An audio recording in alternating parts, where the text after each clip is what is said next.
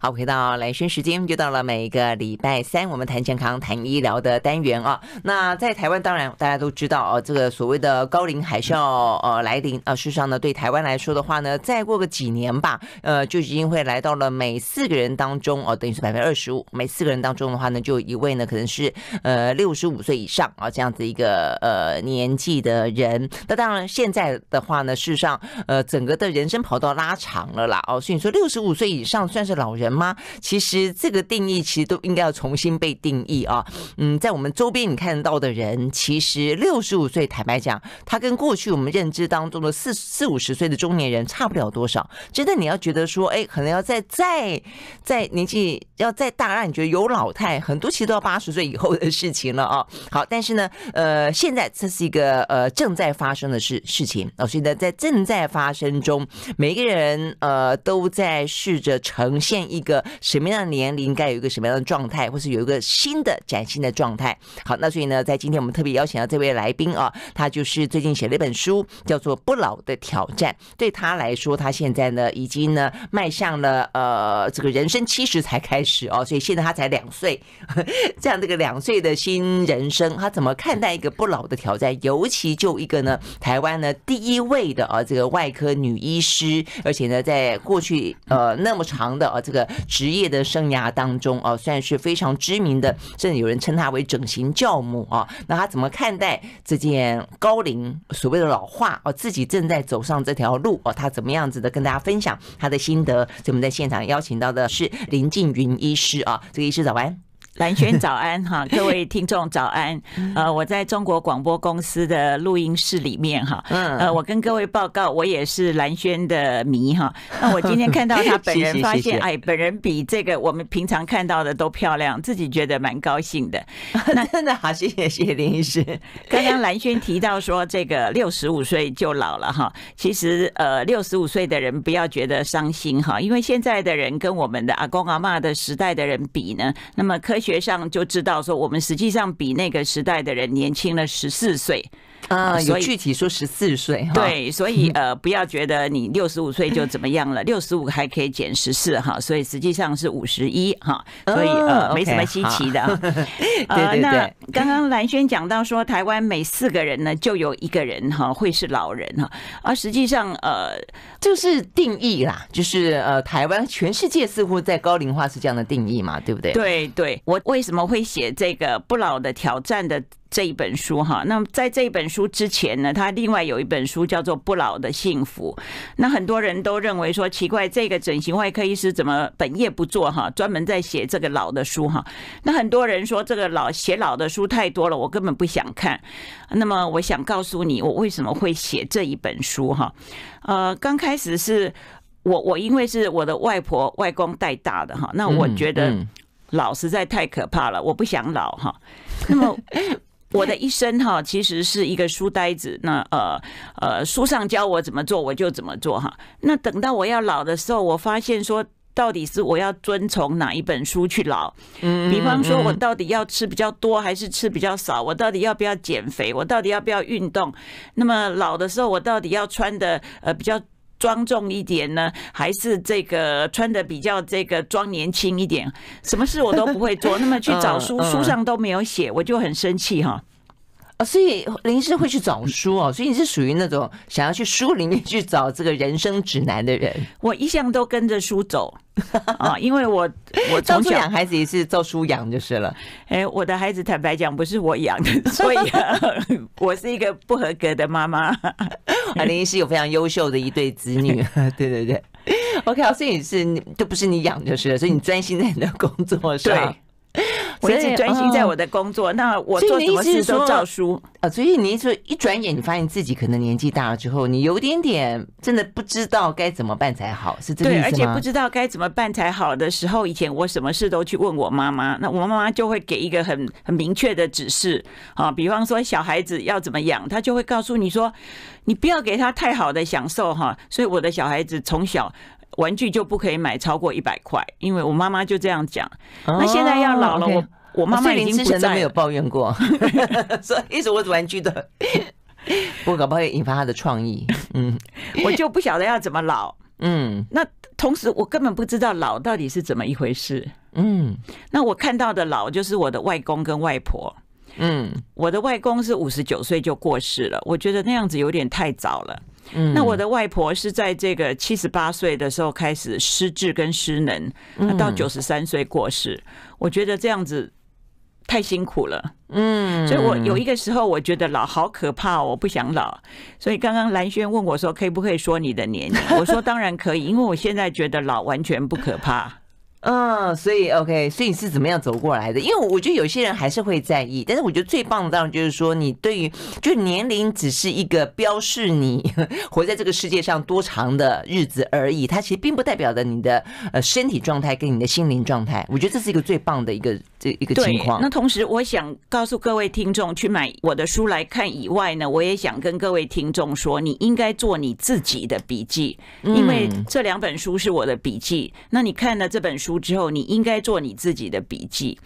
那我们呃为什么会害怕一件事呢？如果我们就是完全不知道说明天要去哪里，或者我们要怎么去，那地图到底在哪里？那到了那里到底要做什么事，我们就会很害怕。嗯，嗯，那我就是呃自己探索我的路之后，我自己知道说我要怎么老。那同时一大早可能不适合讲死亡，可是我也去探索说死亡到底是怎么一回事。那知道之后呢，就不觉得害怕。嗯嗯嗯，这个心态很棒啊，真的是。嗯，那你从几岁开始，你你觉得哦，我开始觉得有点老的这种呃危机或者威胁呢？想要去了解什么是老？几岁开始？呃，其实是。大约五十岁哈，五十岁我开始就开始了，因为五十岁我开始。为什么五十岁哎开始哦？这个是一个人生关卡的感觉。五十岁我开始，因为那个时候我胖到五十九公斤哈，那很多衣服穿起来就觉得就是像大妈的样子，所以就开始自己想要减肥。那减肥又不晓得我到底该怎么减肥？好，到底那那个时候还没有这个所谓一六八啦，那么不吃淀不吃淀粉了。那个时候就是减肥就只能少吃嘛。嗯哼嗯哼。那可是要减肥，我本来就是没有上围的人呐，那我就害怕说。那我的整形外科的知识又告诉我说，你每减肥一公斤，你的上围就会减少二十公克，减了三公斤就减了一个罩杯。那所以真的是这样的啊？对啊，真的是这样子啊。Oh, okay. 那如果我们看到现在那么瘦的人，却有很非常傲人的上围的是老天爷赏饭吃，他的妈妈，他的妈妈给他很好的基因啊。哦，了解，或者是后天的呃努力，后天坦白讲。都是整形外科医师的努力 哦，他自己没有办法。整形外科的努力是这样哦，原来哈，了解了解，是这样换算的。对，了解。所以就是说我开始觉得很多疑问哈，嗯，那就是连我到底要不要减重？那减重我到底要五十九公斤，一百六十二公分，我到底要减到几公斤？那我到底是怎么样？我就什么都有疑问，嗯，那所以我就开始呃去涉猎这一些。呃，书哈，那么替自己做一个笔记，那所以呃，这个笔记当中呢，就把它写出来。我发觉写文章出来，对自己来讲是最好的交代。嗯，是一个整理，是一个交代，是没错，对对对，是一个思考的过程。对，你要写到别人看得懂，你自己必须完全理解。嗯，而且你必须要别人来问，你也都有办法回答。那所以我就写了很多笔记。是是那写了体重的笔记之后，就开始写运动的笔记。运动的笔记之后，就开始写这个我该怎么去学习？我到底要在我的专业上精进，还是我在呃另外学新的东西呢？就写了很多的笔记。啊，所以林志玲这个事情都那么认真去想哦，就是包括你要在你的专业当中精进，还是你要另外展开一个新的兴趣、新的人生，这也是在你的思考的过程。对，因为呃，基本上社会上不太看得起就是只会一种行业的人。我们总是说，比方说，呃，我有的时候去接受访问哈，不是很长了，因为我的口才很差哈，不会啊。那所以常常有人问我说：“你的遗愿清单是什么啊？你活到这个年龄，你的遗愿清单是什么？”我总是被愣在那里。那以前就乱讲一通，我就说我要去高空弹跳，我要去爬喜马拉雅山，我要去干什么？其实坦白讲。我我很怕这个所谓弹跳啦、高空啦，我有恐惧症，所以 我是绝对不会去做这种事的。你当初怎么会许下这种宏愿？我只是觉得说，我这样说，说不定那些呃采访我的人会觉得这个老人还蛮有创意的。其实坦白报告，我根本没有去做这些事。啊，林医生好可爱哦！可是林医生，你算是蛮有运动细胞的嘛？你不是从很年轻就在打高尔夫球吗？我是没有运动细胞。这样子，对，那我的运动是，运动就是我把它当成像我们小的时候练写字，有没有？老师会说你要写字写多写几行，你才会写，对不对？我把它当成像写字这样子做，所以我是有持续的在运动。哦，这样你就觉得应该，所以你是属于那种很很理性的人，就你应该做这件事情，应该做那件事情，那你就会去做。我基本上是这个台湾的教育制度下培养出来的人，就是如果老师说那样子是对的，该做的我就会去做。哦，真的，其实这样子也这样子也还蛮好的。你觉得这样子好还是不好？你活到这样子的年纪之后，回过头去看，哎，对我的个性来讲是很好的啦，因为我我属于那种就是说，呃。有人指点我一条路，我才会去走。那现在就是因为我为什么会在这边写这种，就是没有人指点我路了，所以我只能自己去摸索。嗯嗯，但是摸索出来的事实上是一个。不不见得所有人都要照单全收，但是一绝绝对会是一个你很由衷的分享跟由衷的建议，对不对？我很由衷的想提供给各位听众，原因是我上大学的时候哈，我是那种很乖的学生哈。那么我们以前流行这个共笔，你知道吗？嗯，就是大部分的人没有去上课，只有小部分的人去上课。那去上课的人就把笔记写下来，让那些没有去上课去踢足球的人回来抄嘛。那这叫共笔啊？对对对，那那个。取的名字真好，共同笔记。那我就是我们班的共笔的的撰稿人，因为我写的字又整齐。那我当时很乖，连老师讲到这里打个喷嚏，我都写一个大喷嚏。真的假的？哇塞，林医师好可爱哦，真的。所以那个看你笔记的人觉得哦，很生动，仿如在课堂当中一样。对。哎、欸，可是我看你的书，我发现那有一个人比你更诚恳，就是林芳玉院长。他不是在你们做实验的时候，你说你有翘课去看电影，他呢负责帮你把实验做完，而且还把笔记给你看。然后到最后呢，因为你的你的笔记比较整齐，因此你分数还比他高。对，我觉得这一段很好笑。他因为人有分两种哈，有一种人是看书，他是靠理解的，嗯。有的人他是要把它写下来之后才去理解，嗯，我先生是属于那种他一看他就理解了，所以你看他的笔记，因为他是他已经理解了嘛，你看他的笔记你不太，那我提纲挈领式的，对，他只是记下来一下而已。我是那种比较笨的人，我一定要老师讲的话我全部都写下来，那之后我再去看我自己才会。我是比较笨的，所以比较笨的人他的笔记 普通。比较好看，比较整齐，别人看会比较看得懂。对，太有意思了，这也是一个绝配就是了。好，那么秀秀就回来呢，来跟林医师进位来聊一聊他的嗯所谓的不老的笔记是什么？从体重到运动，到到底接下来要怎么样去开发自己的新的人生的兴趣跟呃专业哦？要不要有所谓的斜杠等等啊？马上回来。I like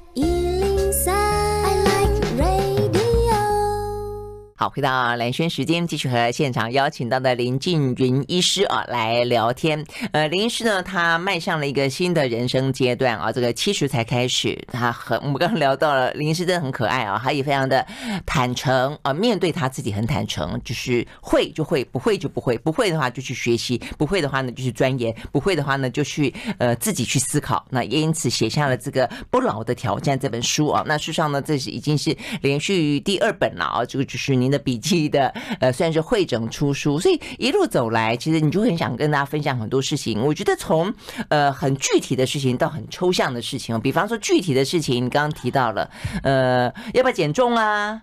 该胖还是该瘦啊？呃，要不要运动啊？应该做做什么样的运动啊？几点运动比较好啊？像我看你书里面还讲哦，晚上运动比早上运动好之类，很具体。但也有一些呢是比较抽象的，怎么样爱自己呀、啊？怎么样子跟家人互动啊？怎么样有一些更好的人际关系啊？可不可以有爱情啊？什么样的性生活啊？哦，像这些也有哦，所以 我觉得其实有很多可以跟这个呃林医师可以跟大家分享的哦。我们先从具体的来聊聊好了。你觉得具体的想跟大家分享的一些你觉得很重要的心得是什么？很重要的心得就是说，越老呃越要爱自己哈。那么要替自己找一条路。嗯，好，我常常想。我们从小哈小学的时候哈，老师就叫我们写我的志愿，可见从小老师就教我们说，你一定要知道你的路是什么。那我们看很多人，你如果问他说啊，你现在怎么了？他说退休了。那你现在在做什么事？我是这个农工处营营波代记哈，员工 员工处，然后再不来就说老狼刚波的急了哈。其实完全不是这样子的哈。德瑞莎修女她说，我们要在人需要的地方看到自己的责任。嗯，嘿，我自己觉得说，老人要看自己的价值哈，然后去找。用得上的地方，嗯哼，我跟各位分享哈，我就一直觉得人到越老越需要奉献，越需要去做志工哈，因为很多统计都发现说，有奉献、有做志工的老人哈，他这个自我的这个呃信心比较强，身体也比较好哈，然后这个思考也比较敏捷。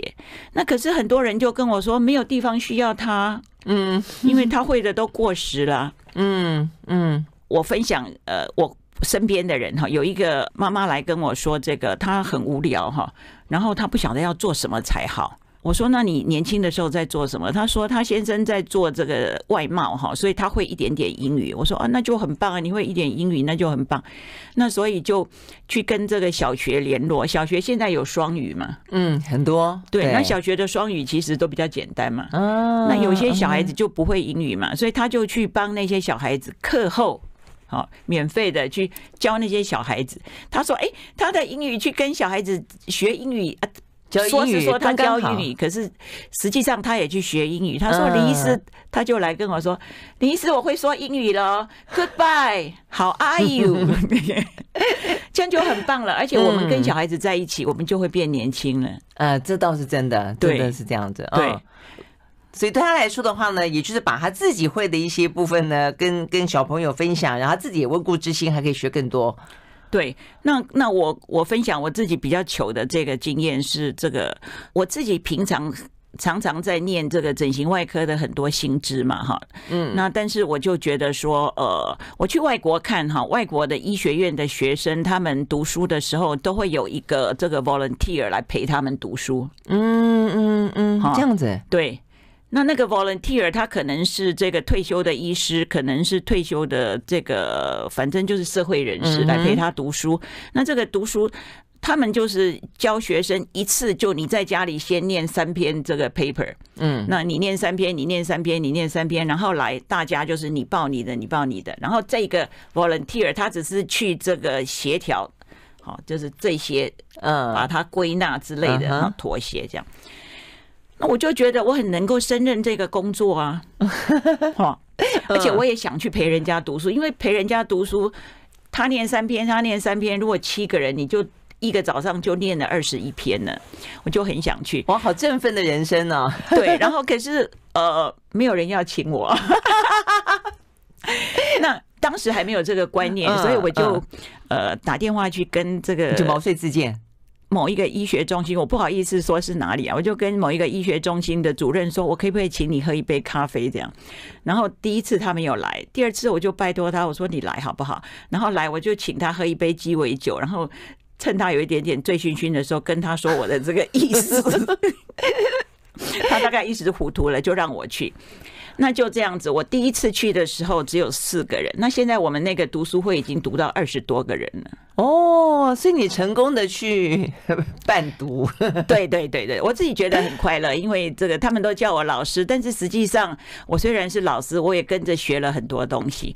我是推荐给各位读者哈，如果你自己觉得你有那个价值，你就勇敢的哈去行销你自己。那如果我们带着一个奉献的心情哈，别人绝对会觉得我们的好意。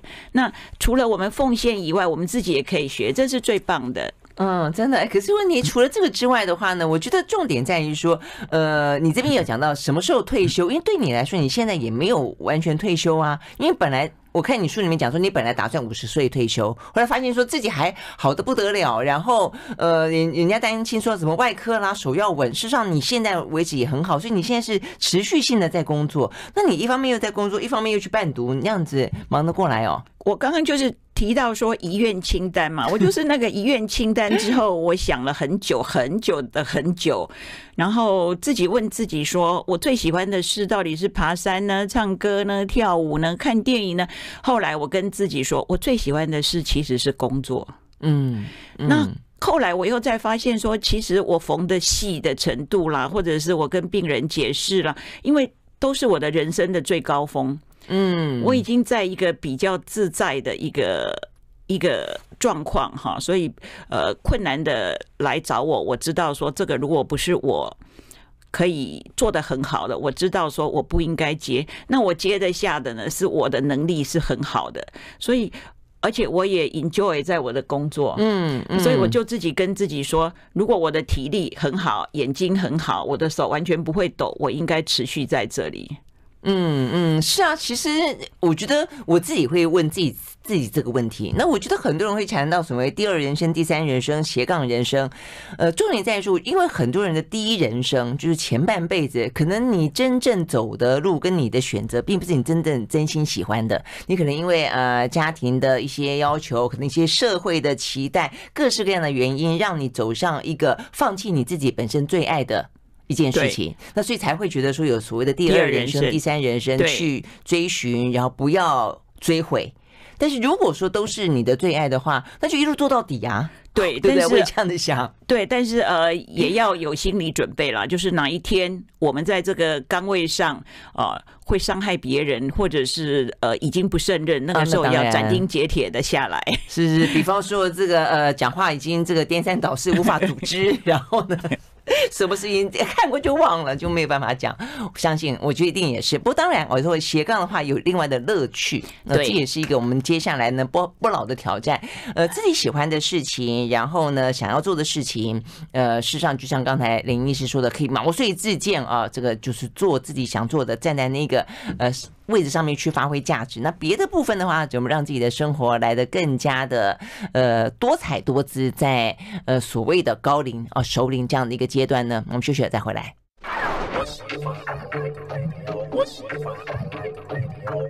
好，回到兰萱时间，继续和现场邀请到的林静云医师啊来聊天。呃，我们刚刚聊到了，他事实上在台湾啊，这个整形啊，这个外科是非常非常知名的啊。那事实上在早期还没有那么流行医美啊什么之前，其实你就已经在这个位置上面有很有自己的专业了。但现在走到现在，我觉得我们刚才讲了一个蛮重要的问题，所谓的退休年龄到底应该是几岁？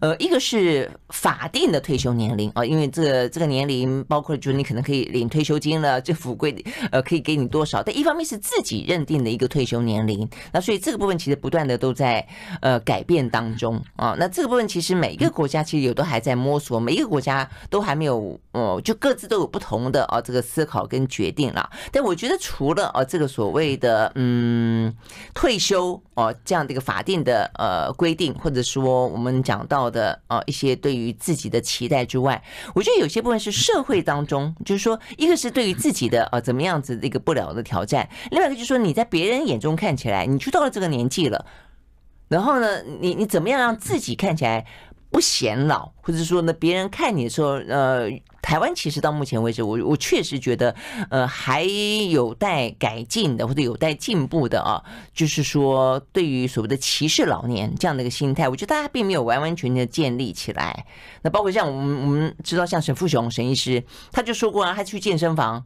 呃，他们就是规定你八十岁以上，是七十五岁以上就就不能去健身房运动，因为就担心万一发生什么意外，他就抗议啊，他觉得为什么要歧视我？我现在体能那么好啊，体能是真的很好，他每一天都去走那个呃体育馆吧，啊，他跟我他跟我说他都走那个什么一万一万公里还多少的，总而言之很厉害，而且风雨无阻哦。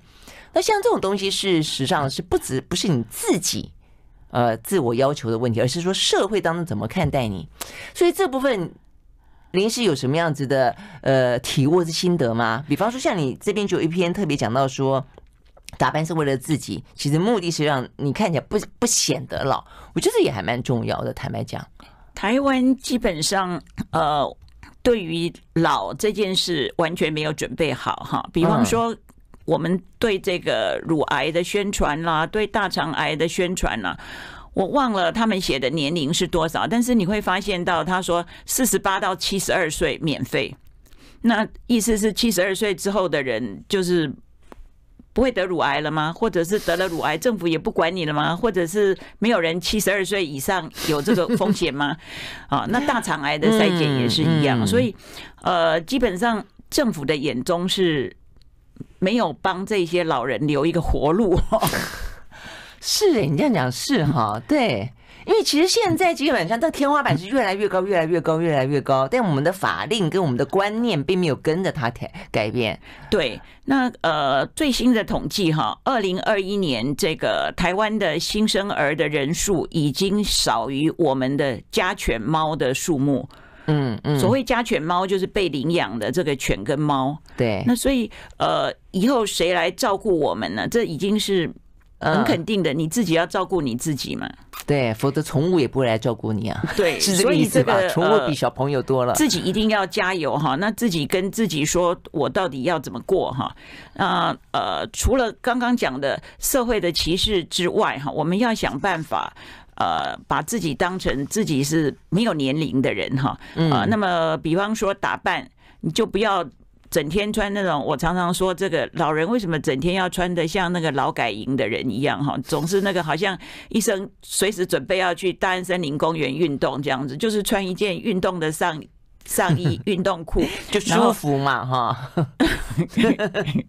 然后穿一双运动鞋，到底是怎么样？等一下要去大安森林公园是不是？就是如果是真的随时随地都在运动也不赖，但是问题就不是。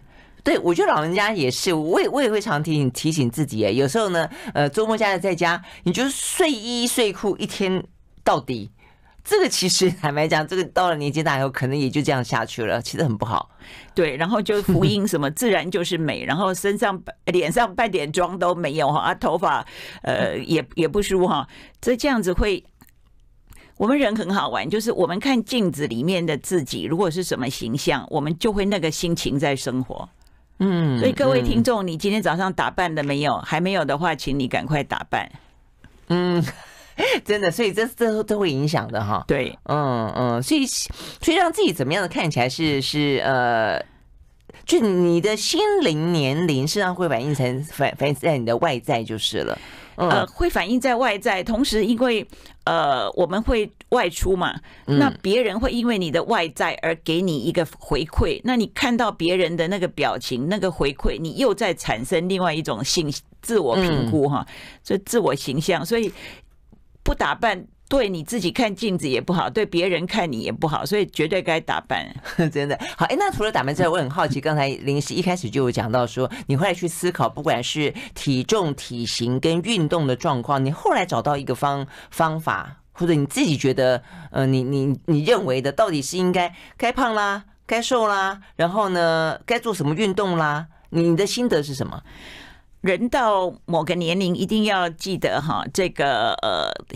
小腹千万不要凸起来，嗯，这我是为了穿衣服了，因为我发现这个上围如果没有的话，你就垫就好了嘛。那这个屁股如果比较小，也是穿蓬一点的裙子就好了。可是肚子凸起来没有办法藏，所以呃，你在这个老化的过程当中，绝对不能有小腹。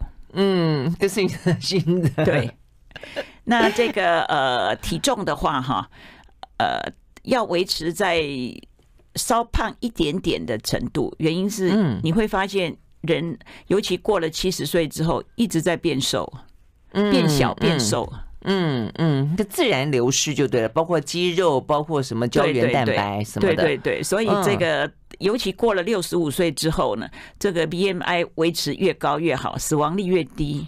真的吗？BMI 越高越好，也不至于过了六十五岁之后，嗯。但太高也不好吧？那对，当然，你如果高到超过二十四或者二十七的时候，这个膝盖的负担啊，心脏的负担都不好。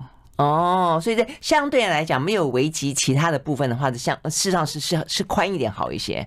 对，但是记得小腹不要不要大。哦，这也是一个挑战哎，哎，就是腰腰不可以粗。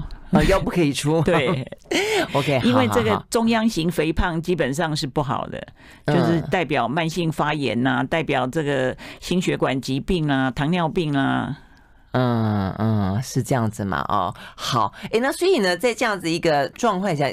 状况底下，那脸呢？事实上，呃，我看你这个里面有篇文章讲的很特别，是说大家说一般的脸会瘦是因为胶原蛋白流失，你说不是？你说是骨骨头的关系，这什么概念？其实是骨架撑着我们的脸嘛，对不对？嗯，然后很多人的这个脸部的保养都是去买化妆品啦，然后呃，而且台湾这个一白遮九丑嘛，所以很多人就是不晒太阳。嗯，那所以这个大家都不知道，如果我们这个骨质疏松哈，最大的受灾户其实是脸呢。对啊，很少人谈这个问题，所以对你来说这是专业。所以我看了以后，我觉得好好好好奇哦，为什么？所以意思就是说，人老了骨质疏松，脸的垮不是因为肉垮，是因为骨头垮，是这个意思吗？肉也有垮了，肉也也有垮。可是你想想看，我们一件衣服如果显得过长哈。它就是你这个人本身这个骨架变小了，它它立刻会显得过长嘛，对不对？对，对，皮肤它也有松垮，可是皮肤的松垮，如果像像这个蓝轩，她天生就很棒，因为你妈妈给了你一个很棒的骨架。那这样子吗？我对我还我还嫌他款不好吗？每个人都可以嫌自己啦，就你觉得 OK 就是了，很端正，不是不是端正，你的骨架非常够够，对，OK，因为骨架够，它皮就撑在那里嘛。哦，所以意思就是脸大啦，就方方正正，骨架撑在那个地方，看起来很好就是了，是不是？方正也不一定要 够厚，没有下巴这个地方哈，如果不够强，你会注意到 下巴比较小的人，到老的时候脸会垂的比较快。哦，OK，好，那就算说是骨架够好，我讲的是好，就音架搭的好，那那问题是老了也会垮，不是吗？照你照。临时的，可是音架搭的好的人会比音架搭的不好的人老得慢啊，所以 骨架很重要。这样子的意思哦，OK，那问题是很重要，但是年龄到的话，你能够怎么去帮助他呢？那当然就是我我在这里讲这句话，只是通常是呼吁很多人要适度的晒太阳。嗯嗯，原因是台湾很多人。我认识的很多人，他就是白天都不出门，出门就走这个走廊下，好，嗯，那这个脸绝对不晒太阳，哈，手反正就绝对不晒太阳。其实这样是不对的，嗯嗯，OK，所以你说连脸都要晒太阳。这点我是很很很赞成的。我是在来南部长大的，所以呢，对于脸一下子黑一下白很很能够接受。但是有些人就会觉得啊，因为会伤害，就是所谓紫外线，还不止说是白的问题，是说什么紫外线会伤害皮肤啊等等的有这种观念，所以都不是那么的。紫外线确实是。造成这个皮肤老化最重要的原因，但是你要知道，你顾皮肤也很重要，顾骨头也很重要。对，所以怎么样的均衡？对对对，嗯，是这个意思。好，我们休息再回到现场。I like 好，回到兰萱时间，继续和现场邀请到的林静云医师啊，来聊这个不老的挑战。这个不老的挑战真的很多哦。所以我们刚刚讲到说，呃，从嗯自己的呃心态、对自我的认知，呃，对于接下来啊一段时间你想要做什么样的事情，什么时候退休，呃，退休之后或是之前你要维持什么样的体态，要做什么样的运动，呃，包括我们才知道哦，原来脸啊，这个其实脸的垮并不是因为肌肉。胶原蛋白还包括你的骨头，所以呢，呃，也要晒晒太阳等等等啊。好，但是我觉得另外有一个就是，嗯，怎么样子跟家人也好，或者说怎么样子跟更多的其他的哦，这个呃，就像年轻一样，维持更活跃的人际关系。所以在这本书里面，林师也特别提到说，哎，为什么年纪大的人不能够谈恋爱呢？哎，我发现林师你常常跟你病人聊天哈，我发现哎，你的病人都会跟你讲一些很有意思的事情，嗯。我的病人基本上，呃，很多人他把我认为他是他，我是他的第二个妈妈，或者我们的诊所是他的娘家。嗯，那呃，我现在因为做阿嬷嘛，然后生活历练比较多哈，蛮会骗小孩的，所以很多小孩妈妈问他说，你要看哪个医生？他说我要看那个阿嬷医生。哦，所以是叫阿嬷医生，原来是这样的。OK，好，所以在里面有很多的故事的分享，就是说，其实讲到说，哎，年年纪大了以后，可不可以再谈恋爱？要不要约会？能不能有性生活？你在里面也非常讲的非常的，就是很很很直、很直白、很很坦率的分享。所以你你的心得是什么？我的心得是，不管多老，一定要有爱呀。那这个爱，可是你要怎么样子去？对啊，你年轻的时候你可能还会觉得也可以去主动追求，但是到了年纪大的时候，好像都觉得啊，随性就好。你可以随性啊，但是你的心中呃一定要有爱一个人，或者是爱一件事。比方今天早上起来，一定要有那个高兴说啊，我可以偷偷看一下谁，好像我这样子吗？对啊，像我我就很喜欢玄彬啊，然后我 每天早上起来，我就是要去查一下玄彬今天做了什么事啊，真的、啊，对，好可爱哦，玄彬变换发型啦。这个可以带给你很更多的快乐跟每一天的这个动力吗？是这个意思？对呀，呃，我我我以为你会去看你孙子呢。没有，我年轻的时候是这个彼得奥图的迷哈，都收集很多他的照片。那现在就收集很多玄彬的相片，你觉得蛮好的。那你会很可以跟你的孙子孙女分享哎，你们要我你会有很多话题可以聊。呃，我跟他们呃，我告诉自己说我。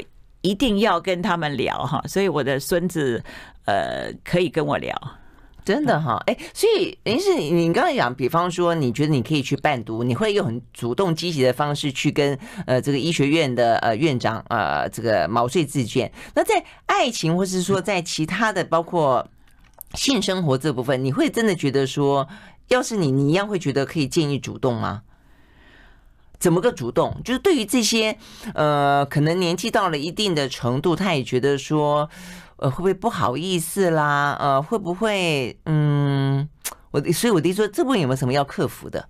对啊，既然你写在书里面了，我告诉你，这个我们心中一定要有爱，而且要爱人哈。但是因为这种事情，我们大概没有办法主动。可是如果我们不排斥的话呢，事情就会发生。这样子吗？对呀、啊，因为。据我所知，很多很多女人来，我们问她说：“哎，那你有没有性生活？”她都说：“啊，这个年龄了，已经都没有兴趣了。林医师，我的兴趣在工作，我对那个完全没有兴趣。那你没有兴趣，当然就不会发生了。”嗯嗯，OK。好，所以有兴趣的话，就一一些事情，你觉得其实没有任何的年龄限制啦。简单说就是这个样子，对不对？其实呃，事情要回到说我们人类的这个产品说明哈，呃，我们人类的这个产品说明里面呢，它就写着哈，你要有性生活哈，才是一个完整的人呢。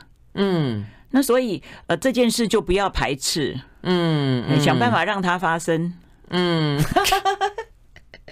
好，所以显然的啊，就是说自己呢，到了熟龄高龄的话呢，会是一个什么样子？其实完完全全的就是你自己的选择啊，就是就像回到啊这个林俊英医师这本书，他讲到说老不老不是别人怎么看，而是自己的选择。若你选择让自己看起来是无龄的，是不老的话呢，你就会懂得照顾自己，你总你就会懂得呢强壮自己，你就会懂得呢充实自己，你就会呃懂得呢不断的挑战自己。好，非常谢谢林俊医师到我们的现场来，谢谢，谢谢。